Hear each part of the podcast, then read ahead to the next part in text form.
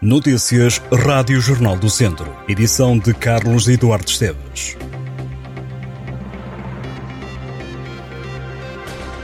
Uma mulher de 63 anos e um homem de 68 foram constituídos arguídos em Viseu por furto, burla qualificada, falsificação de documentos e abuso de confiança.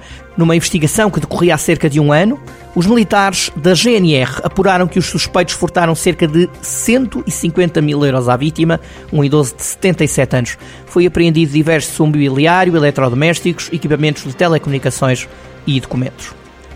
O Bloco de Esquerda de Viseu lamenta as recentes declarações da cabeça de lista do PS para as legislativas Elsa Paz, elogiou a Águas do Planalto após uma visita à sede da empresa concessionária que serve o sul do distrito. À margem da deslocação que fez na semana passada, a candidata socialista diz que a operadora privada alavanca o negócio e a empregabilidade e faz um abastecimento de excelência para os conselhos de Tondela, Carregal do Sal, Mortágua, Santa Combadão e Tábua. Em resposta, os bloquistas consideram que as afirmações de Elsa Paz estão, e cito, desfasadas da realidade e continuam a citar demonstra uma profunda insensibilidade relativa às populações afetadas pela concessão e uma assustadora visão sobre políticas para a água. Diz o Bloco de Esquerda que o PS, com esta posição, parece branquear o legado negativo dos contratos realizados e pode indicar a legitimação de uma nova renovação do contrato nas costas das populações. O IP3 vai ter cortes de trânsito nesta quarta e quinta-feiras. Segundo a Infraestruturas de Portugal, os constrangimentos serão feitos devido às obras na linha da Beira Alta. De acordo com a informação da empresa pública, citada pelas autarquias de Carregal do Sal e Santa Combadão, vai ser feito um desvio entre os quilómetros 82 e 101 do IP3, no âmbito da modernização da linha da Beira Alta, no troço Santa Combadão-Mangualde. A entidade informa que, para o efeito, o trânsito será desviado pelo IC12 e pela Estrada Regional 230 entre as 4 da tarde desta esta quarta-feira e às nove da noite de quinta, encontrando-se o desvio devidamente assinalado em toda a extensão.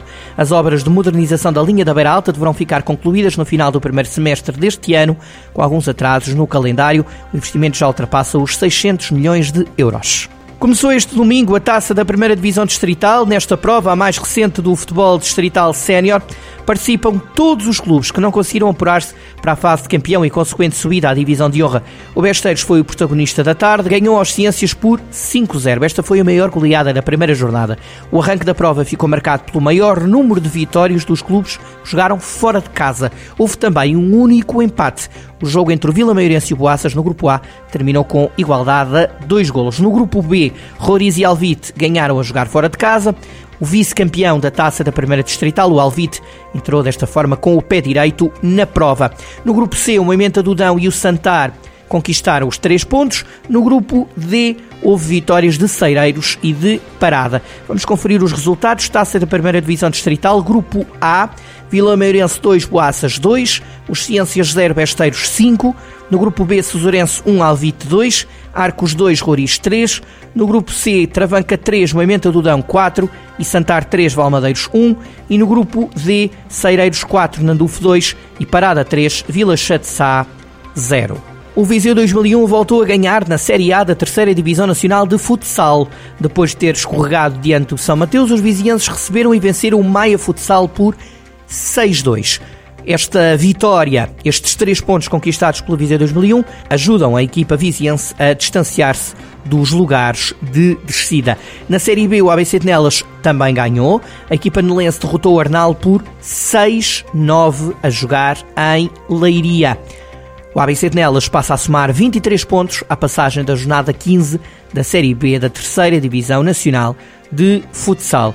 No hockey em patins, o Termas Hockey Clube ganhou a Mialhada por 5-4. Era o jogo da jornada 17 da Zona Norte B da Terceira Divisão Nacional.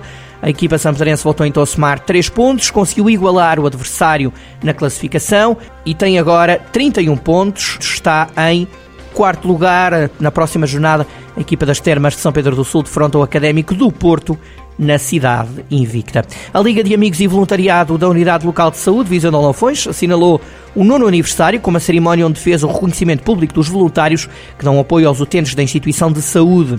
Cerca de 50 pessoas marcaram presença no evento que decorreu no Dia Mundial do Doente. Os atuais órgãos sociais foram eleitos em março do ano passado com mais de 59% dos votos, depois de o Tribunal da Relação do Porto ter mandado repetir o ato eleitoral na Liga de Amigos.